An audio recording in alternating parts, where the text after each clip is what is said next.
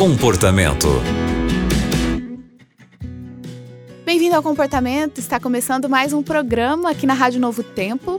Eu sou a Aline Carvalho e hoje quem vai nos ajudar com essa história é o Fernando Rochael. Ele é estrategista comportamental e mestre em psicologia. Rochael, essa história é de um casal e quem escreveu pra gente foi a esposa. Eles estão casados há quatro anos e ela disse aqui que o esposo tem um vício sexual, poderíamos dizer assim. E ela já presenciou algumas situações muito constrangedoras e difíceis e ela não aguenta mais. Ela percebe que ele não consegue se controlar e pede a nossa ajuda porque essa situação para ela é muito complicada.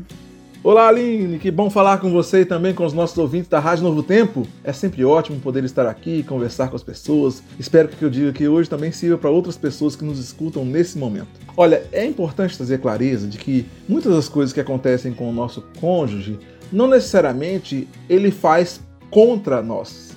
Entenda, pode ser uma questão dele, um vício que ele traz antes do seu casamento. Entende isso?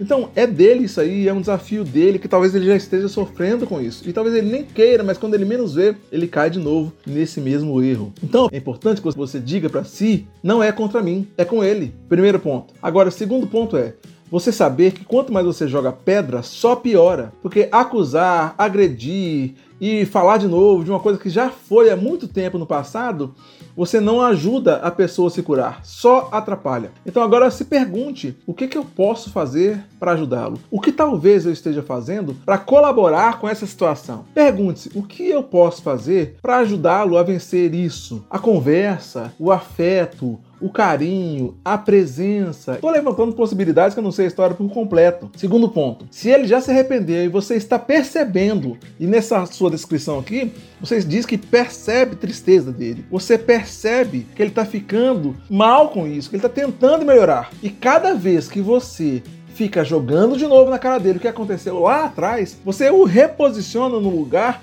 que ele não quer estar mais. Então ele está tentando sair dessa posição, tentando largar essa situação e você joga de novo ele naquele lugar. Então você dificulta a pessoa sair dessa situação. É uma questão sua que você precisa resolver com você e não com ele. Seu marido precisa se sentir amado e não agredido. É o amor que você entregar para ele que vai curá-lo e vai curar você também. É isso. Para saber mais do meu trabalho e de mim e para conversar comigo, me procure no arroba Fernando Rochael, arroba Fernando Rochael, no Instagram, no Facebook, no Twitter, e a gente se fala. Um abraço, até breve e até mais. Obrigada, Rochael, por trazer aqui tantas reflexões.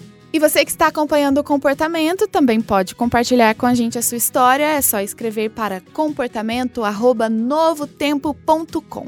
O programa de hoje fica por aqui e até o próximo. Você também encontra o comportamento em youtube.com/novotempo rádio.